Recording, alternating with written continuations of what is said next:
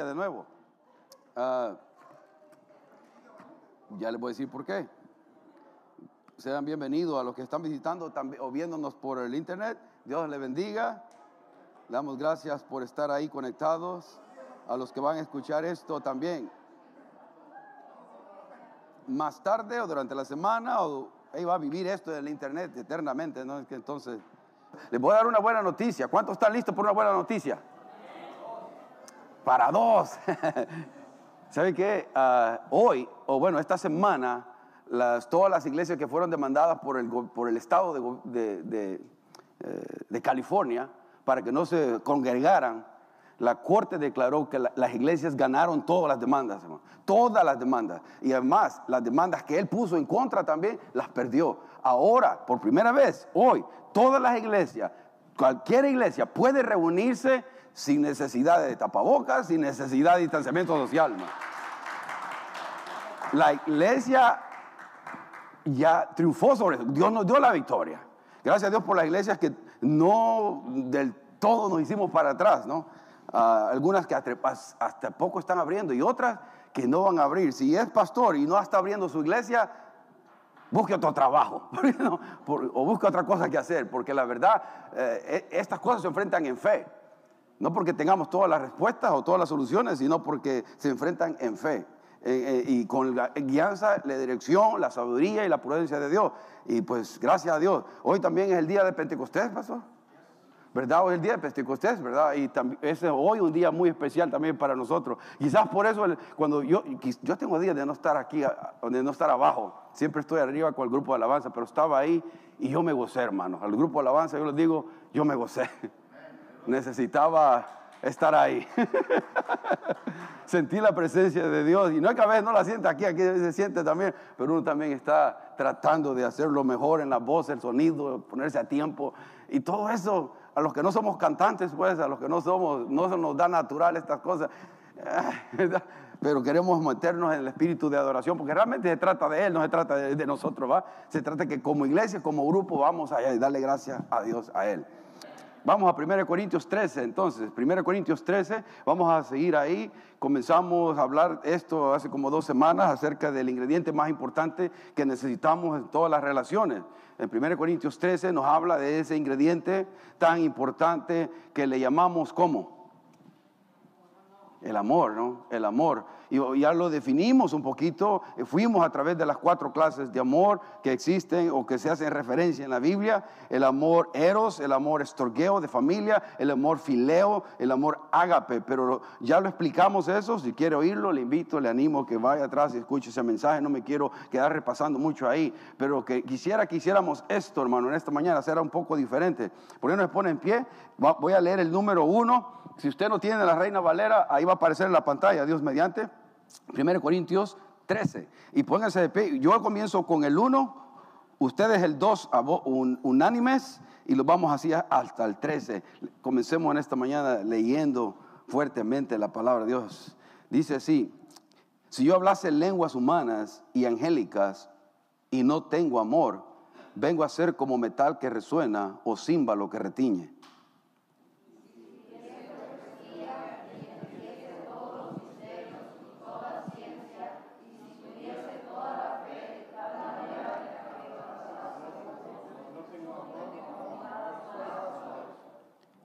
Si repartiese todos mis bienes para dar de comer a los pobres, y si entregase mi cuerpo para ser quemado y no tengo amor, de nada me sirve.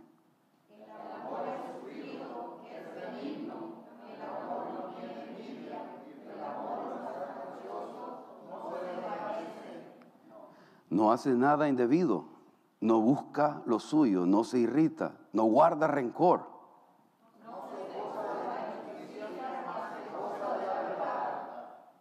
todo lo sufre, todo lo cree, todo lo espera, todo lo soporta.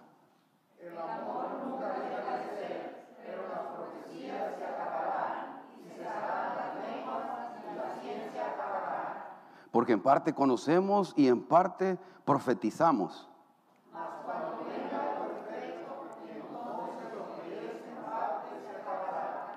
Cuando yo era niño, hablaba como niño pensaba como niño, juzgaba como niño, mas cuando ya fui hombre, dejé lo que era de niño.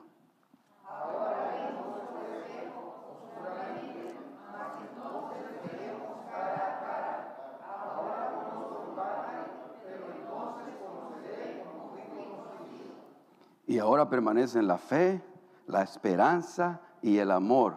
Estos tres, pero el mayor de ellos es el amor. Dios, bendiga su palabra. Padre, háblanos en esta mañana por medio de tu Espíritu Santo. Me escondo detrás de la cruz del Calvario, humillo delante de ti una vez más. Que sea nada más tu boca. Aquí está mi mente, aquí está todo mi ser. Úsalo para tu gloria y tu honra y edificar al cuerpo de Cristo. En el nombre de Jesús te lo suplicamos, te lo suplico. Amén, amén. Gracias. Pueden tomar asiento, hermanos. Ya tomaron algunos, va. Están cansaditos. Este, no, qué bonito leer la palabra, ¿no? Se oyó bonito, se oye, vida. Y vamos a tomar esto, a tratar de hacerlo un poquito más en práctica esto. En 1 Corintios 13, como dije, hemos estado hablando de esta, del amor, del amor ágape, del amor que se está eh, describiendo aquí en 1 Corintios 13. El amor es necesario en todas las relaciones. El amor es necesario en, absolutamente todas las relaciones, empezando por la relación con el mismo Dios. Dios nos habla de su palabra y nos dice que amemos a nuestro, amemos a Dios, que amemos al prójimo, que amemos a nuestros hermanos. Aún nos dice que amemos a nuestros enemigos. Esa es la clase de amor ágape que Dios quiere que manifestemos nosotros como hijos de Dios, como seguidores de Cristo, como discípulos del Maestro. Y ese amor nos sale naturalmente a menos que conozcamos el amor de Dios individualmente. No va, no, yo no puedo amar a nadie si yo primeramente yo no he entendido cuánto y cómo me ama Dios a mí. Cuando yo recibo y entiendo la gracia y el amor de Dios en mi vida, entonces yo puedo amar a otras personas. Aunque no es fácil siempre, pero ya, oh, ya entiendo el amor incondicional que yo recibo, el amor inmerecido de Dios, entonces hoy tengo que extender ese amor a todo el resto de las relaciones en las cuales yo vivo. Claro, eh, hablamos y lo trajimos un poco en el contexto del matrimonio, pero acuérdense, 1 Corintios 3 está en, en medio de 1 Corintios 12 y medio de 1 Corintios 14, que es acerca de los dones, de cómo se usan los dones, el ejercicio de los dones, cómo yo voy a ejercitar el, el don espiritual que Dios le ha dado a usted y a mí. Dios quiere que lo hagamos bajo el dominio, el control del amor. Eso así quiere que lo usemos, por amor a Dios, por amor a mi hermano. Ah, pero se aplica, se puede aplicar, y lo hemos hecho cantidad de veces, no soy el único, muchos pastores, teólogos aplican esto bajo el contexto del matrimonio.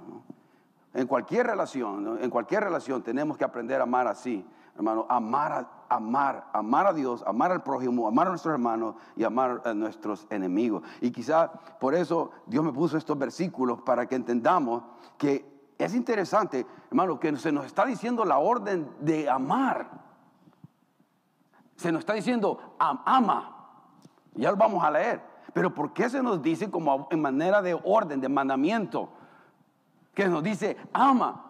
Cuando nosotros tenemos el concepto de, culturalmente la sociedad está intrínseco, intrínseco o intrínseco, innato en nosotros, de que si yo no siento amar a alguien, si yo no siento las mariposas por alguien, es que no tengo amor por esa persona. Pero ¿cómo Dios nos puede ordenar, decirnos, ama, amame a mí, a mi hermano, ama a sus enemigos, ama a tu prójimo. ¿Cómo nos puede decir eso? Porque el amor no es una emoción. Porque el amor no es un sentimiento. Y tenemos que hacer énfasis en eso. ¿No se ha fijado todas las canciones románticas en quién tienen énfasis?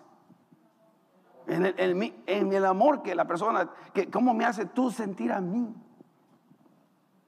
Toda la, mayoría romántica, el romanticismo más alto y más elevado es cuando yo estoy dispuesto a amarte a ti a pesar de. Eso es el más romántico. Por eso Dios es el más romántico de todos, porque nos ama a pesar de a usted y a mí. Aunque usted es fácil de amar. Es fácil de amarlo. Algo dice, no, es que a mí nadie me ama. Nadie me ama. Y pues sí, caes mal. Pero Dios sí te ama. Dios sí te ama. Esa es la buena noticia. ¿No? Puede ser que nadie me ama, pero Dios sí, Dios siempre nos ama. Y recibe a todos por igual.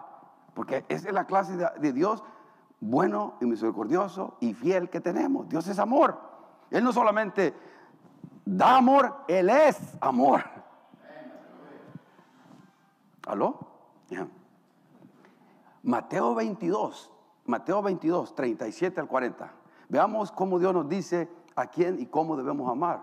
Y queremos comenzar por los dos grandes mandamientos dados por nuestro Señor Jesucristo, en el cual se resume toda la ley.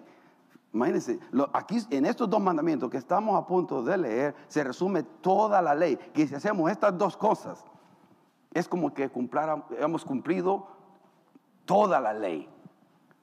Jesús dijo, y lo tienen, va a aparecer en sus pantallas también. Jesús dijo, Mateo 22, 37 al 40, dijo, Jesús dijo, amarás al Señor tu Dios con todo tu corazón y con toda tu alma y con toda tu mente.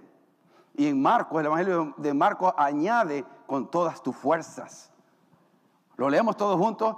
Jesús le dijo, todos juntos, amarás al Señor tu Dios con todo tu corazón y con toda tu alma y con toda tu mente. Y este, dije Jesucristo, este es el primero y más grande mandamiento. Su trabajo y el mío es enamorarnos de Dios. ¿Está más enamorado de Dios hoy de lo que estaba tres años atrás? Si tiene tres años de convertido, o uno o dos. Estamos más enamorados. Estoy más dispuesto a dar mi vida por Jesucristo porque entiendo cada día más lo, lo, grande, lo profundo, lo ancho del amor de Dios para mí. O me estoy volviendo cada vez más egoísta, más egocéntrico, más se trata de mi vida. Y yo cómo quiero vivir yo mi vida. Y estas son mis prioridades, y estas son mis cosas, y estas son mis cosas, y Dios no está en el cuadro para nada. Y ese es el cuadro de la iglesia evangélica hoy en día, hermano. No solo de esta iglesia, del cuadro de toda la iglesia casi mundial.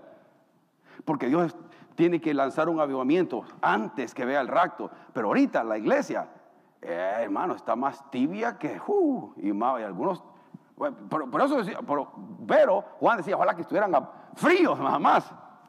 Pero algunos están tibiones. Y Jesucristo dijo eh, que sería mejor que estén fríos o calientes, porque si están tibios, ¿qué dice Dios? La náusea.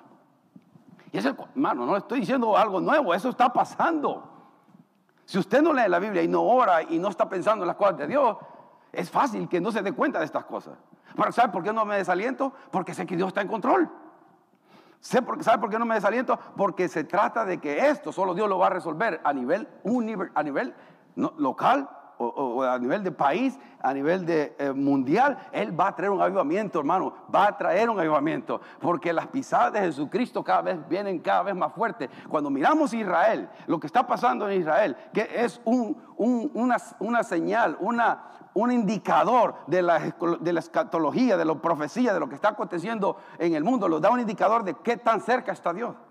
Se habla ahora cada vez más, de más y cada vez más, hermano, de una de, un gobierno mundial. Y eso va a pasar cada vez más y más y más. De un gobierno mundial. Y lo va a escuchar muchísimo eso. No se asuste. Porque están, nos están condicionando para quién? Al anticristo. Para el anticristo. Para el anticristo. Porque el, el anticristo va a ser un líder político, social, económico, brillante el hombre brillante, sumamente inteligente y va a traer la paz entre los palestinos y Israel. Imagínense eso.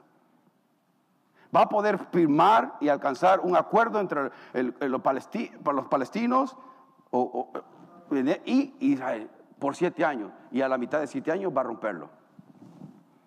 Donde se va a declarar el Dios. Y ahí donde Israel, eh, Israel, el pueblo judío, va a despertar. Pero imagínense los tiempos que estábamos viviendo, hermano. Yo hablaba con Andrea la pasada, yo las cosas que, que yo escuchaba, yo no esperaba verlas hace 30 años que me convertí. Y yo oía de cosas de estas y yo decía, ah, eso, yo no lo voy a ver eso.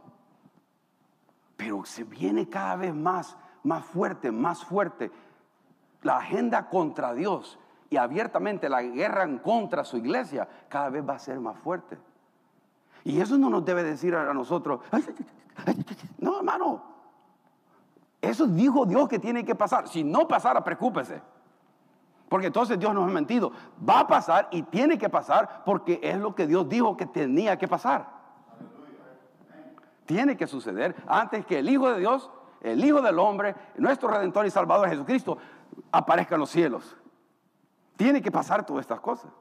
Ahora, yo le digo esto en el contexto del amor a Dios. Nos estamos enamorando de Dios cada vez más. Disfruto su presencia, disfruto su palabra, disfruto orar, disfruto ayunar, disfruto congregarme, disfruto gozo, hay gozo en mi corazón, venir a su casa. Si no quiere venir a la iglesia a alabar, hermano, revísese si ha nacido de nuevo. No piense que va a ir al cielo y ver el infierno. Desgraciadamente hoy ya no es tiempo de estar jugando esto a la iglesita. No juegue la iglesita, por favor. Si no hay deseo de servir a Dios y no hay deseo de leer su palabra y orar, quizás usted no ha nacido de nuevo y va rumbo al infierno. No piense que porque hizo una oracioncita, alguien le dijo, haz esta oración y sígueme. La oración del pecador, que no hay tal cosa en la Biblia. Si no hay arrepentimiento genuino, usted va rumbo al infierno y uno va al cielo. Y estos pocos pastores estamos dispuestos a hacer esto, lo que estoy diciéndole yo, hermano. Pero si yo no le amo, no le voy a decir a, a usted ni a los que me miran allá la verdad. Tiene que haber un nuevo nacimiento. Y no estoy hablando de religiosidad, ni pasar, pasando en el pecho todo el tiempo, ¿no? Pecador, pecador, pecador, pecador, pecador. Pecador, pecador, pecador, pecador. No. No se trata de eso. Se trata de una conversión genuina a Dios. Toma control de mi vida, Señor. Quiero experimentar el gozo, la paz, los propósitos tuyos en mi vida. Enamorarnos de Dios cada vez más. Amarle a Dios con, con hecho con hechos. Oh, si yo le pregunto a cualquier creyente, a cualquier creyente que tiene meses o años ya, desde que comenzó la COVID-19, ya no viene a la iglesia, le digo, ¿tú amas a Dios? Le aseguro que me va a decir que sí. Le aseguro que me va a decir que sí. Ahora, es diferente que piensa Dios de, esa persona, ¿no? Pero el cristiano ha hecho su propio cristianismo. Como el, el cristianismo, e, este es mi cristianismo. Yo agarro lo que quiero del bar la sala bar. Este sí. Orar. No, esto no. Voy a, oh, tengo que congregarme y, juntarme con otros creyentes. Ah, de vez en cuando. Le voy a poner poquito. Y hago mi propio cristianismo, mi cristianismo. Y agarro de la sala bar lo que me conviene, lo que no me incomoda. Y sigo haciendo lo que yo quiero. Tomar, total, solo agarro un poquito, ¿no? Y ese es el cuadro de lo que estamos viendo. ¿Por qué? Porque no amamos a Dios, hermano. ¿Y por qué no amamos a Dios? Le pregunto yo, ¿por qué la iglesia no está apasionada amando a Dios? ¿Por qué? ¿Que manda sacrificio? ¿Compromiso? Porque requiere disciplina, lealtad. Y todas esas cosas, hermano, nos llevan a un lugar, a un mejor lugar, ¿sabe? El sacrificio, el compromiso, la disciplina, la lealtad, los lleva a algún lugar, a un mejor lugar, espiritualmente hablando con Dios. Tener gozo, tener paz, tener propósito. Ya no solo mi, matrimonio es todo. Por favor, hermano. El matrimonio, hablamos de matrimonio y queremos que esté bien. Pero si seguimos centrándonos solo, solo e, entre mí, mi esposa, entre mí, mi esposa, mi esposa y mí, mis hijos, mis hijos. Sí, es bueno y tirar principios y esa es la idea de lo que hemos estado haciendo estos días de querer fortalecer bajo, con la palabra de Dios los principios eh, eh, eh, del Dios o volverlos a enseñar, a, refrescar. Pero si no amamos a Dios es de balde, hermano. Porque no estoy haciendo las cosas con la motivación correcta de agradar al único que conoce realmente todo lo que yo pienso y todo lo que yo siento. Él es el único que me conoce en la intimidad. Es el único que sabe cómo y cuánto yo amo a Él y cuánto yo amo a mi prójimo, a mi hermano, a mi esposa, a mis hijos. Pero primero tengo que amar a Dios, que Él llene todo mi ser. Las expectativas de que otro ser humano le llene su corazón, hermano, le va a dañar. le va a dañar. Le hago fácil el trabajo, le van a defraudar. Yo le voy a defraudar. De hecho, ya lo he hecho para algunos. ¿no? Ni modo. ¿Qué voy a hacer? No soy perfecto. No soy perfecto. Usted tampoco es perfecto. No me dé señales. ¿No? La cosa no se trata de eso, se trata de cómo estoy haciendo las cosas yo delante de Dios. Pero somos fácil para el dedote, pero nada para tomar responsabilidad de mi propia vida. ¿Qué estoy, qué estoy yo haciendo, Dios? Si viniese apasionadamente a servir a Dios y viniera apasionadamente a aprender de Él, si viniera apasionadamente con sed y hambre de Él para aprender de Él y, reconocerlo todo, lo, el sentido de la palabra de lo que Él es y amarlo, entonces mi vida va a tomar un sentido, un propósito. Pero la vida miserable de muchos está encerrada en su ego, porque no quieren hacer absolutamente nada para Dios, ni absolutamente nada para otros. Todo se trata de mí, myself and I. Yo, yo, yo, yo, yo. Y mientras vivimos en eso, hermano, no, hay gozo. ¿Saben que esta semana fuimos con la hermana Nedelia, mi esposa y yo, a una, allá a Yosemite? Y fuimos a, no sé si vieron esto en la noticia, donde una pareja se mató en un, en un cuarto. Una, una muchacha de 22 años con un muchacho de 33 años. Se mataron ahí en el cuarto de esos, en Yosemite, de esas cabañas que rentan. Bonito lugar. Se, se fueron y se mataron ahí. No sé si vio las noticias. Y la gente de ahí, del campamento, ha tenido temor, ha tenido miedo, porque creen que por ahí anda el alma, ¿no? dando vuelta. Y, fuimos allá y compartimos con el Señor, con Lupita, que le tengo mi corazón, y Álvaro, que estaba ahí, el otro muchacho, y grabó el, el, el Señor, grabó lo que hicimos ahí orando y la palabra que Dios nos dio. La hermana oró por hermana Lupita, con mi esposa, y, le ungimos con aceite, y nos dio un tiempo al Señor bonito. Y casi fue, el martes casi fue todo el día de viaje, hermano. Ir para allá y regresar para acá. pero ¿sabe qué? Tuvo un gozo, hermano. Tuvo un gozo de hacer algo fuera de lo normal. Un gozo de ir hasta allá y, poder hablar con las personas y quedó grabado ahí lo que Dios nos puso y que Dios les bendiga, que Dios les traiga salvación y, arrepentimiento genuino y que encuentren la verdad, quién es el verdadero Dios, que no hay que temerle. las almas no vienen, hermano, pero esa es otra cosa, otra cosa, pero eh, otra enseñanza. Pero fue un gozo, hermano, fue un gozo y nos gozamos los tres y, teníamos gozo. Pero ¿sabe lo que le hizo usted? Que haga cosas raras así a veces, o, sobre de lo, no raras, pero algo de lo que le salga de su, de su sketch, de su horario. Esos, esos esfuerzos Dios los honra. Por ejemplo, ahorita está abierto los viernes, vaya el viernes, averigüe, congréguese, ore, dése, la oportunidad de crecer y estar con otros creyentes los lunes o aquí el día jueves. El día jueves aquí estamos también. Vamos a estar aquí, hermano uh, Marcial va a traer la alabanza, la oración cada vez que él sea posible, porque a veces trabaja tarde o algo, pero va a ser el énfasis, el, esfuerzo estar aquí siempre y vamos a alabar al Señor. Pero hermano, si solo viene el domingo, a la inyección del domingo, mi respeto, hermano, usted es fuerte. Yo soy débil. Mi respeto, usted, es espiritual, el más espiritual que, que, que Jesucristo mismo. Mi respeto. Porque nadie puede subsistir espiritualmente bien con solo esto, hermano. Ahora, es más, yo estoy diciendo esto porque algunos no abren la Biblia toda la semana. Algunos no, aún no se prestan para escuchar algo en el internet, un buen maestro, aunque se incline a escuchar un buen maestro y que estudie la palabra, vamos a decir que todos los días usted tiene un devocional con, Dios y lee la palabra y tiene un tiempo con el Señor. ¿Ok? Eh, eso es buenísimo. Pero ahora también Dios nos quiere que vengamos y compartamos lo que nos da Dios con otros creyentes, que nos estimulemos en las buenas obras y en el amor. Para eso nos congregamos. Ay, pero no, no me toque mi horario, no me toque. Yo estoy cansadito. ¿Te traigo otra almohadita, mi hijo? ¿Te traigo otra almohadita? Dormí durmiendo, pues. ¿Mm?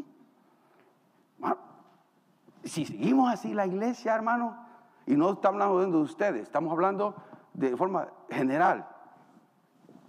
¿Espera usted que haya milagros, señales, prodigios, conversiones, avivamiento? Es como que no hagamos nada y que Dios diga, no están haciendo nada, los voy a bendecir. Dios espera algo, una muestra de amor a, Él que me mueva. Quiero amarte. Y un pequeño esfuerzo, un pequeño sacrificio, Dios lo honra. Dios lo honra porque Dios es bueno. Yo, necesito porque yo me siento débil si me alejo de esas cosas, hermano. Me siento más vulnerable. Yo, por eso le digo, si usted puede solo una vez, está bien, usted es más fuerte, más que yo, pero yo soy débil. Yo necesito estar buscando de Dios y estar cerca de ustedes, aunque usted no quiera estar cerca de mí, yo sí. ¿Por qué? Porque necesito esa interacción, ese estímulo. A veces, muchas veces, con solamente ver a un hermano o hermana ya me bendice y me voy contento. Y aunque no hablamos, no dijimos nada. Sigo adelante porque si no nos vamos a ir tarde. Y les prometo que a las once y media nos vamos. ¿Me, creen? No me creen, va, ni modo. Sí, vamos a ir, hermano. sigue diciendo ahí, el, el 39, o sea, nos dice que amemos al prójimo. También nos dice que el segundo es semejante. ¿Amarás a quién? Como a ti. Amarás a tu prójimo como a ti mismo. Mira, ahí está asumiendo que usted ya se ama. Muchas personas enseñan, los psicólogos y algunos enseñan que primero hay que amarse, me tengo que amar yo mismo para amar al prójimo. Pero según Jesucristo dice, amarás a tu prójimo como a quién? Como a ti mismo. Asume que ya nos amamos. Hermano, si nos amamos, los que readoramos. Si usted le muestra una foto donde usted está, ¿a quién va a buscar primero? ¿Cómo salí? Oye, me miro un poquito gordito ahí. Pero siempre uno va directo, ¿no? A buscarse a algún, ¿no? Dice que es porque nos amamos. Y en la mañana, ¿cómo se arregló? Pensando, eh, eh, eh, o sea, pensando que quiere verse bien. O sea, los, cuidamos, pues. Nada mal. Cuidarse. pero Dios nos dice que el segundo mandamiento es amar al prójimo, preocuparnos por otros hermanos ame al prójimo. Ah, inclusive, oh, por cierto, el prójimo también es su cónyuge. ¿Ok? Ahí está. El prójimo también es su esposa. Amarás a tu prójimo como a ti mismo. El prójimo también es su esposo, sus hijos. El prójimo incluye todo. Dios nos dice que amemos, que le amemos, que, que amemos a Dios y que amemos al prójimo. Y ese es el segundo gran mandamiento. Esos son los dos grandes. Mire, si amamos a Dios y amamos al prójimo, cumplimos toda la ley. Claro, no lo hacemos esto perfecto, precisamente por eso no podemos cumplir la ley y necesitamos de la gracia. Pero seguimos, estamos en crecimiento por esta clase de amor. Amor ágape. También nos dice, y vamos a más rápido en esto, nos dice a que amemos a nuestros hermanos. En primera de Juan, en primera de Juan 4, 20, 21, y ahí está también en, la Biblia, eh, en, las pantallas, perdón, y también en su Biblia. Dice, si alguno dice, yo amo a Dios y aborrece a su hermano, es que es mentiroso. Ok, escuche bien, eso no soy yo, ¿no? Esa es la palabra de Dios. Le digo porque a veces uno está leyendo y se lo atribuyen a uno. No, eso, ese, es, ese, es, Dios. Dice, si algunos dicen, oh, yo amo a Dios, gloria a Dios, aleluya, mi Dios, mi Dios, pero aborrezco y no me llevo bien con los hermanos, no tengo buenas relaciones sanas con los hermanos. Es mentiroso. Pues el que no ama a su hermano, a quien ha visto, ¿cómo puede amar a Dios a quien no ha visto? Y nosotros tenemos este mandamiento de Él. El que ama a Dios, ame también a su hermano. Esta es la clase de amor que tiene que manifestarse en las iglesias, esta clase de amor incondicional. Amar a las personas, amar a nuestros hermanos con los defectos, con los defectos que tienen. Todos tenemos defectos. ¿Cuántos aquí no tienen defectos? Que piensan que no tienen defectos.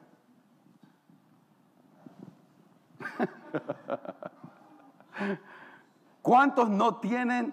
¿Cuántos saben su defecto? Saben su defecto. El que no levanta la mano hay que orar para que Dios le dé una dosis de la realidad. o pregunta alrededor, la demás gente lo sabe. Todos lo sabemos, hermano. Pero Dios quiere que nos abracemos así. Que usted, yo sé mi defecto, que usted me va hermano, yo sé que ah, me caes mal, esta no me, no, no calzo contigo en esto, pero, pero sé que te amo, a pesar de, te amo. Y, así es el amor aquí entre nosotros.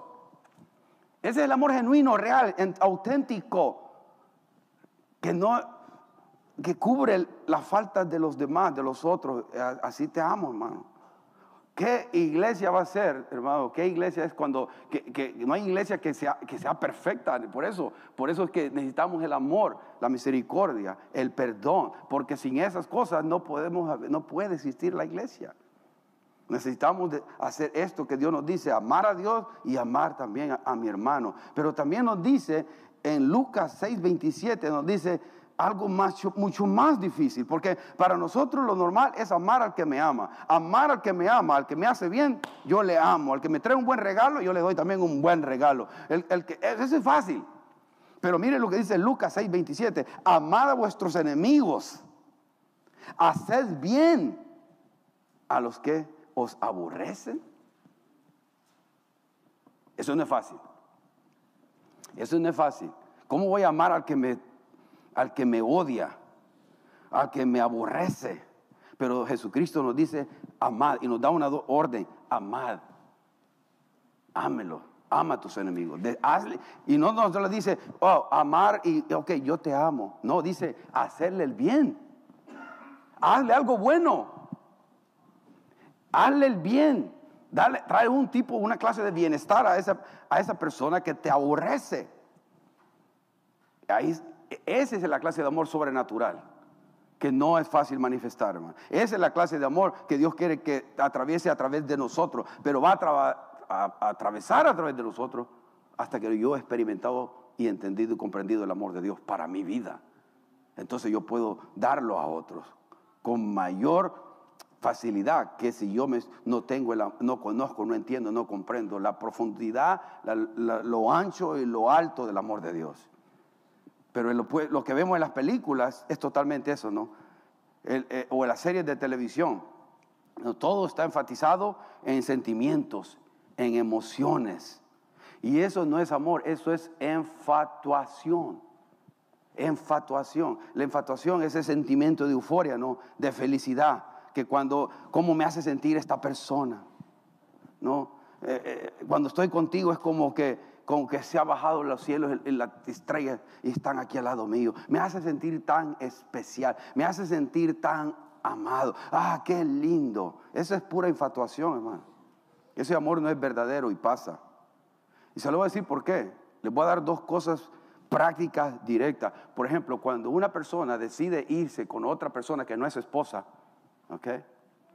Entra a esta clase de infatuación o decidirse con otra, cosa, con otra persona que no es su esposo. Eso es infatuación, porque oh, al momento piensa la persona, oh, con esta persona ah, va a ser lo soñado. Si solo dejara este ogro, esta obra, con, y con esta, con esta sí voy, y crea toda una fantasía, y, y, los pajaritos cantan, y todas las mañanas ella me va a llevar desayuno, y vamos a comer juntos, y nos vamos a amar estadísticas muestran que a los tres años ese tipo de euforia se acabó. Y entra la realidad. Las estadísticas son altísimas, hermano, y las estadísticas nos dicen mucho del comportamiento humano. Los divorcios, primeros matrimonios, 50% por ahí anda, lo que ande ahora. Pero los de segundo matrimonio es mucho más alto, 80. Sobre la posibilidad que alguien la haga y que se quedan casados, después quedan, casados, pero con mucho enojo, pensando, ¿por qué no me quedé con la ogrita o el ogro? Eso es real en consejería, hermano. Yo lo leo el libro, eso es lo real. Pero la, la infatuación nos hace ver aquello como que, ah, si todo solamente, no, los problemas que tiene con su esposa, los problemas que tiene con su esposo, hermano, recíbalos bien porque no son nada comparados con otra persona. Porque cuando se acaba la euforia, oh, eso es terrible. Por eso Dios honra que nos quedemos juntos, ¿para cuándo? Para cuando la otra parezca, no, para el resto de la vida. Eso es lo que Dios quiere y da sola opción de divorcio en la Biblia.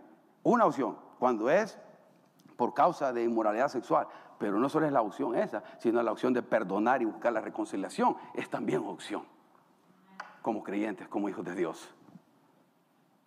O sea, nosotros podemos correr a lo fácil. Estoy diciendo cosas complejas, pero que no puedo dar hablar de más, pues. Pero esas son las cosas que pasan. Esa es infatuación al 100% cuando eso pasa.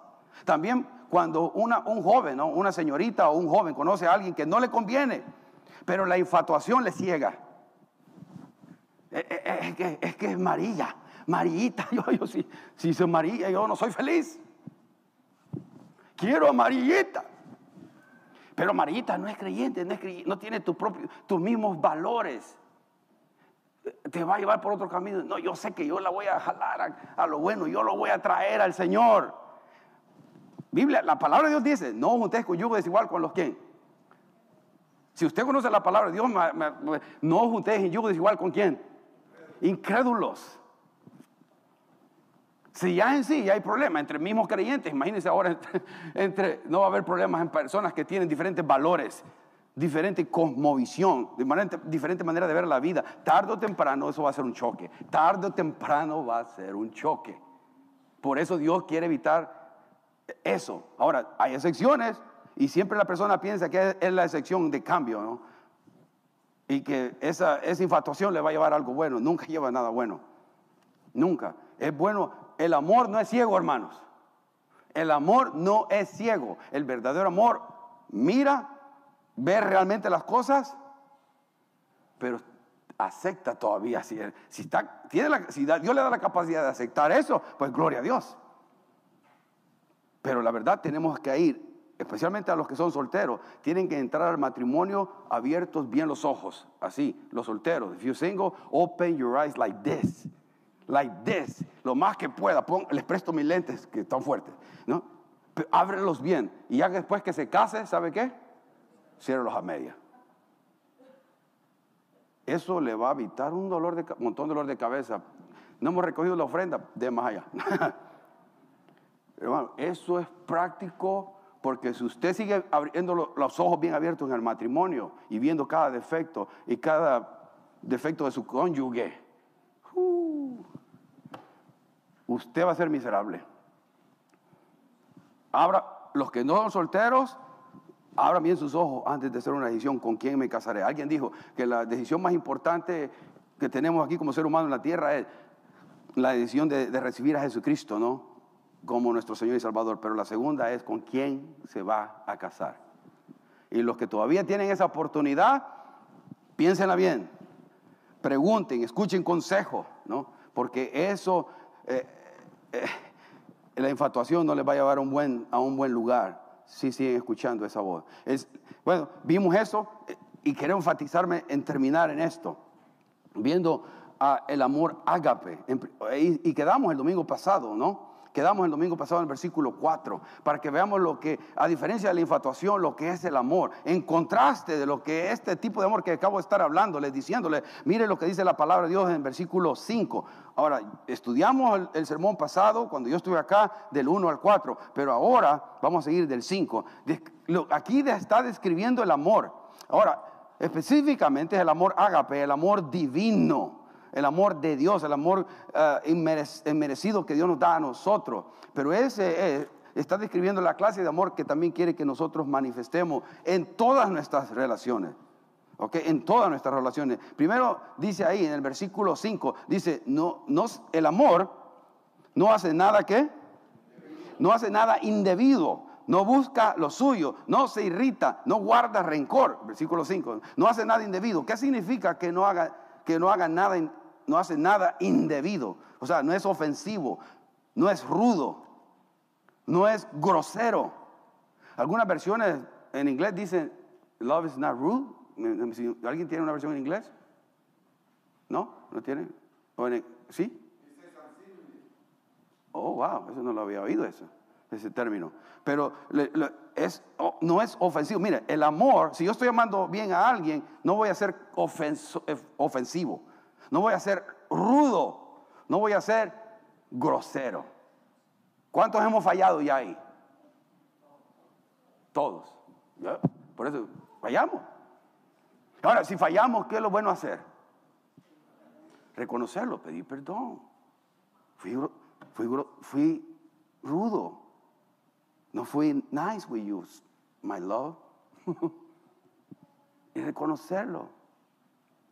Pedir perdón. Y espero que cuando, dependiendo de quién daña a quién, diga, está, bien, mío, entiendo. Quizás hay presiones financieras, quizás hay problemas familiares, problemas con los hijos, con las hijas, problemas en el trabajo, presiones. Demos gracia en el matrimonio, hermano. Démonos gracia. Démonos gracia, amémonos, porque a veces estamos queriendo perfección de nuestras cónyuges. Hermano, ¿cómo voy a esperar con perfección de Ruth si yo no soy perfecto? O sea, yo, puedo demandar de ella de perfección si yo soy perfecto y la Mara yo siempre, siempre bien. Entonces yo le puedo decir, sé perfecta como yo, tu papá. Hoy los esposos somos los papás de las... no, no, la verdad, no. No puedo demandar, eh, pedir eso de ella porque ella no es perfecta. Ni yo, porque yo no soy perfecto, ni ella es perfecta. Y sigue diciendo ahí, no busca lo suyo. O sea, no exige que las cosas se hagan a su manera. Aquí, miren, todo mi chicharrón que truena. No, no busca lo suyo, no exige que las cosas se hagan siempre a la manera de, él o de ella. Eh, cede, cede. No esa es la idea de cede, ceder, ser flexible. Esa es la idea que nos da, no busca lo suyo. ¿No? Por ejemplo, si usted va buscando un parking y, y llegaron los dos juntos, y en lugar de estar peleando por parking, usted le dice a la otra persona. Está bien, suyo. Ese ceder. Eso muestra fortaleza, carácter bonito, hermanos. No, no anda siempre pensando en uno. No, pues yo, yo llegué primero. O va al supermercado en la línea, ¿no? Y vienen, van haciendo carreritas para ver quién llega primero al cajero. Y ¡pa! El choque ahí. ¿Y cómo chocaron? Los dos egos chocaron. No los dos carros, sino los dos egos. No, ceder, ser flexible. Y a veces damos demasiado, ¿no? como el mundo, ¿no? Como creyentes debemos estar en otro, en otro, en otra mentalidad, hermano, en algo mejor, algo más alto, más elevado, más sublime. Pues, y, sigue diciendo el 5, no se irrita. Mire, el amor, verdadero amor, no se irrita, no lleva enojo, no guarda resentimiento, no dice, ah, ya me la vas a pagar. Ya, mm". Y hasta la cabecita le hacen así, mm". y no guarda resentimiento, es, no, no, no se irrita, es más que el hecho de guardar algo ahí para, para el momento que, se, que amerita, ¡pagán!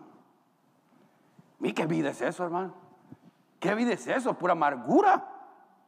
Eso no trae paz, armonía a, ninguna relación. Eh, sigue diciendo, no guarda rencor. No guarda rencor, quiere decir que no lleva un registro de la ofensa recibida. Oh, ¿te acordás en 1975 a las 3 de la tarde con dos minutos, dos horas? Me hiciste esto. Eh, no, Hermano, ¿qué hizo Dios con sus pecados y los míos?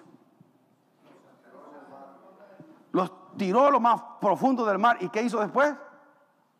Los olvidó. Decidió olvidarlos. Él puede traerlos. En su memoria no hay nada que podamos borrar. La mente divina de Dios. Pero Él decide no traerlos enfrente de nosotros más.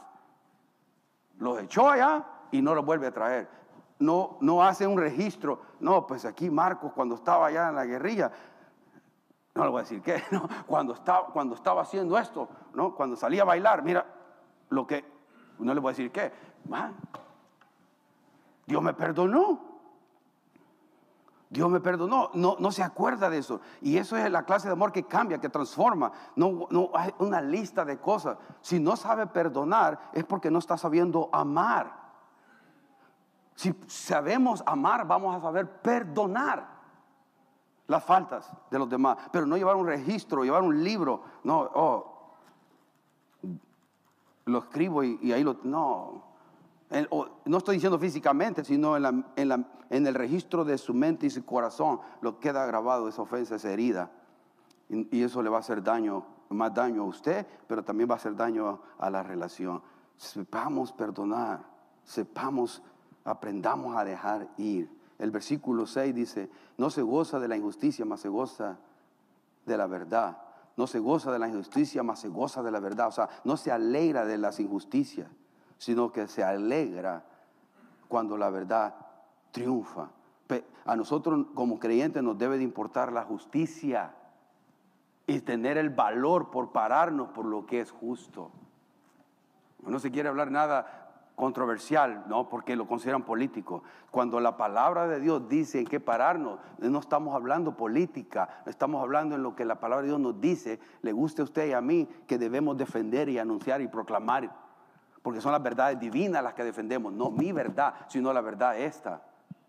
Dios dice que, eh, un, bebé, el nacimiento o vida comienza al momento de concepción por la, ciencia dice eso también, pero los que quieren decir que no hay vida en, el, en el, vientre dicen no hay vida ahí todavía. Es un poco de tejidos nada más, una bola de tejido. No, hay, no es un ser humano, es un ser humano desde el momento de concepción. Y si nadie puede, no queremos meternos a esas áreas nosotros, oh, porque es político, hermano, va a tener que buscar otra iglesia. Yo no voy a parar esto de decir cosas así, porque ¿Quién va a defender la vida si no los que conocemos de, eso? De que conocemos la verdad. El aborto es, es, un ataque a la vida del ser humano. Estamos asesinando a un ser humano.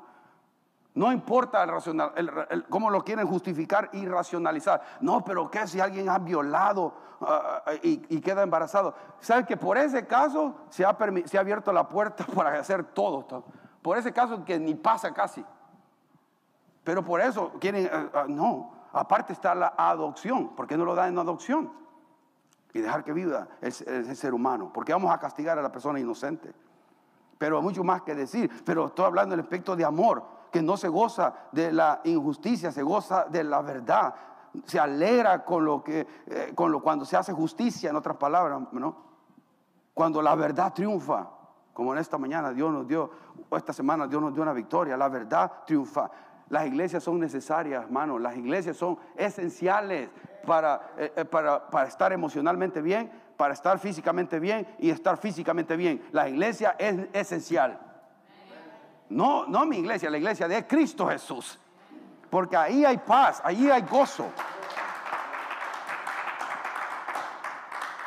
Versículo 7 dice, todo lo sufre, todo lo cree, todo lo espera, todo lo soporta. Mire, todo lo sufre quiere decir el amor nunca se da por vencido. El verdadero amor nunca se da por vencido. Pero nosotros hacemos esto con las personas, ¿ve? le hacemos una X. No importa lo que diga o haga, de aquí en adelante ya no creo en esa persona.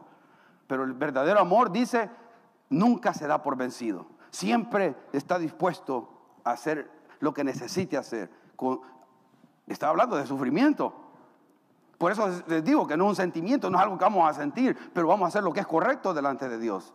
Todo lo cree. Dice, jamás pierde la fe. Eso es lo que significa. Todo lo cree. Nunca pierde la fe. Cree en la persona siempre. Siempre va a creer. Siempre da el beneficio de la duda. Todo lo espera. Siempre tiene esperanzas. Siempre espera algo bueno. Es positiva. Piensa, o es positivo. Pensamos en algo bueno. Algo va a cambiar. Algo bueno viene todo lo soporta, se mantiene firme en toda circunstancia. Eso lo, todo lo soporta. vamos a mantenernos inmovibles, sólidos. Esta clase de amor trae, trae solidez a cualquier relación, a cualquier hogar, a cualquier iglesia, a cualquier entidad. Va a traer solidez si se manifestara esta clase de amor. El versículo 8, el amor nunca deja de ser. Dice, oh, mire, el amor nunca se acaba. Pero ¿por qué dicen ahora, pues si yo ya no te quiero? Ya no siento de por ti lo que sentía antes. Ya no te amo. Eso es, es, pura falsedad, hermano. Los que sabemos esto, los que estamos casados, le aseguro yo que no todos todos los días amanecemos como con música romántica y viendo a nuestras esposas. Oh, man, qué enamorado estoy. Qué y pongo a las de Leo dan María, mi amor. Usted no escucha música esa, yo de vez en cuando No, me critique, la libertad que tengo del Señor.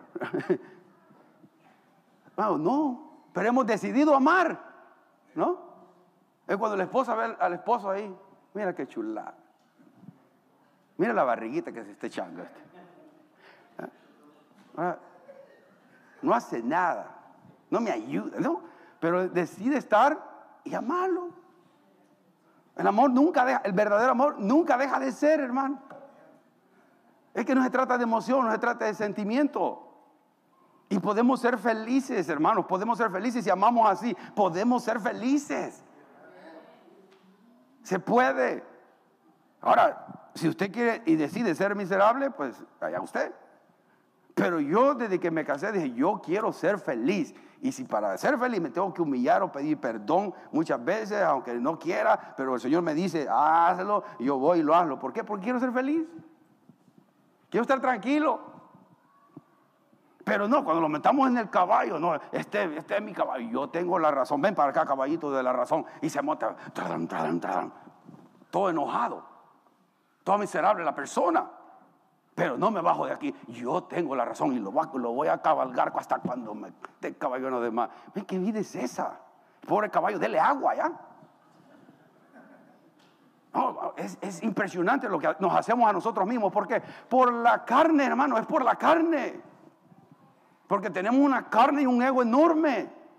Y por eso Dios nos está diciendo, ama, ama, que amemos de esta manera. Y nos da la descripción de cómo amar. Porque el amor nunca, nunca deja de ser. Pero mire lo que sí va a acabar.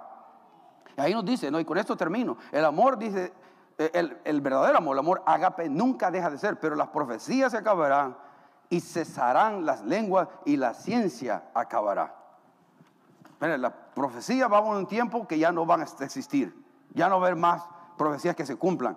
Las, lenguas cesarán también, este don espiritual. Y la ciencia, el conocimiento también va a acabar. ¿Por qué? Porque un día tendremos cara a cara a nuestro Señor.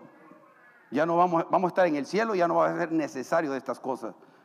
Pero al momento, al momento, este tiempo presente, nos toca a nosotros amar de esta manera. Hermano, le pregunto a usted, ¿usted quiere aprender a amar de esta manera? Que Dios nos ayude. Yo quiero y estoy y no Amado, yo sigo creciendo en esto como usted. Todos los días tengo que pedirle al Señor, ayúdame a amar, porque yo, mi, inclinación es que, que me tienden a mí, que, me, que yo, mis necesidades, mis metas, mis objetivos, lo que yo pienso, lo que yo siento. No, tengo que, no, no, ¿qué piensan? ¿Qué sienten? Y respetar y moverme un, un poco más hacia lo que la otra persona está sintiendo o pensando y no solamente en lo mío. Y eso toma que muera el ego, muera el yo. Ah, y en eso vamos pareciendo un poquito más a Jesucristo. Que a la larga, si amamos así, nos vamos a parecer un poquito más a Jesús. Amén. Bueno, nos ponemos de pie, hermano. Déjeme orar por este, para cerrar este momento. Y le pido que miremos en el espejo de la palabra de Dios, no en mí, no lo que este hombre imperfecto ha dicho o no ha dicho, sino que los miremos a la, luz de Dios que conoce sus pensamientos, que conoce nuestros corazones, que conoce todo lo que está en nosotros. Y este momento es, es, serio, hermano, porque aquí está la diferencia que puede marcar Dios en la vida suya o en la mía. Todo depende de cuánto yo le quiera dejar que Él actúe en mí y cuánto yo quiera realmente rendir a Él. Si yo realmente me quiero rendir no, con, no por mi esposo, mi esposa o mis hijos o por los hermanos, no, por, por Dios. Rendirme a, Dios. Comienza ahí. Padre, en el nombre de Jesús, te pedimos, Señor, que nos perdone, porque muchas veces te amamos imperfectamente. Te amamos mal, Señor. Te amamos inclusive egoístamente porque solo venimos y te pedimos con cosas que solo tienen que ver con nuestras necesidades y nos olvidamos de las necesidades de los demás. Cuando hay un mundo que necesita, Señor, palabras de aliento, palabras de esperanza, nosotros como hijos tuyos, tu pueblo, que ya conocemos tu verdad, por años la hemos escuchado, Señor, nos volvemos eh, egocéntricos y no proclamamos, no anunciamos, no, no enseñamos tu palabra, Señor. Ayúdanos porque te amamos más al no ser obedientes a tu palabra, al no obedecerte lo que tú nos pides. Señor, perdónanos. Y damos gracias por la sangre de, de Jesucristo en la cruz del Calvario que siempre nos limpia y nos perdona de toda maldad. Y por eso queremos reconocer, Señor, que estamos muy lejos de ser como tú. Pero queremos ser como tú. Ese es el anhelo, el deseo, Señor, de querer ser como tú. Enséñanos. Te pido, Padre, para aquellas personas, personas que están pasando momentos difíciles, Señor, y que tú sabes que de alguna manera tu Espíritu Santo les está inquietando a hacer algo, a perseverar, a permanecer, a no darse por vencido a seguir teniendo esperanza, a seguir luchando. Padre, y solo esta clase de amor tuyo incondicional en nosotros puede hacer eso o llevar eso a cabo. Padre, ayúdanos, ayuda a esa persona, persona, que tu nombre sea glorificado y que podamos, Señor, oh Señor, que el mundo pueda ver el mundo pueda reconocer que somos tus discípulos por la manera que nos amamos entre nosotros y la manera que amamos a nuestra pareja, a nuestro coño, a nuestros hijos, a nuestros hermanos en la fe, de la manera que te amamos a ti, el mundo pueda ver que te amamos, que te amamos. Ayúdanos para que esta clase de amor, no basada en sentimientos y en, emociones pasajeras, realmente hagan aquí en mi corazón, el corazón de cada uno de nosotros, Señor, unido y pueda crecer esa semilla. Señor, aquellos que se han olvidado de, de dónde tú los sacaste y por eso ya no, ya no perciben tu amor.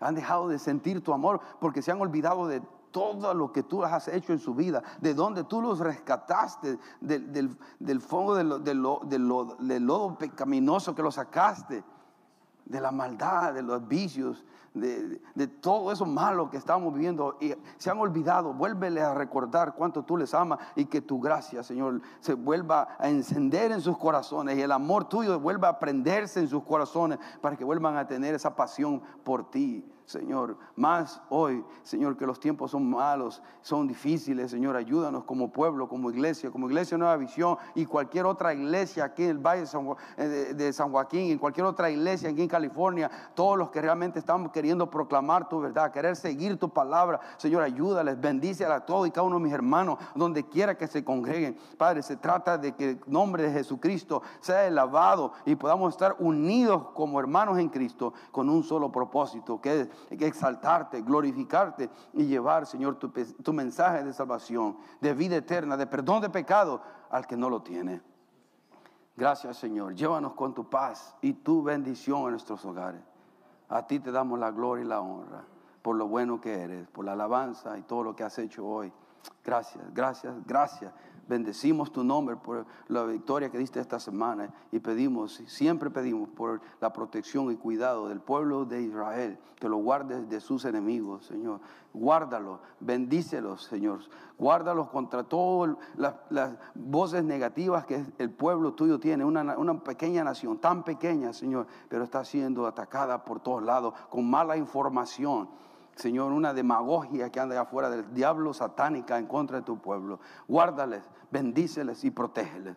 Te los ponemos en tus manos y nos ponemos nosotros en tus manos para que nos lleves con tu paz y tu, y tu gozo y tu Espíritu Santo se manifieste desde hoy domingo hasta el otro domingo o que vengamos lunes o, o jueves o viernes podamos venir a gozarnos delante de tu presencia. A ti sea la gloria y la honra hoy y siempre. Y el pueblo de Dios dice...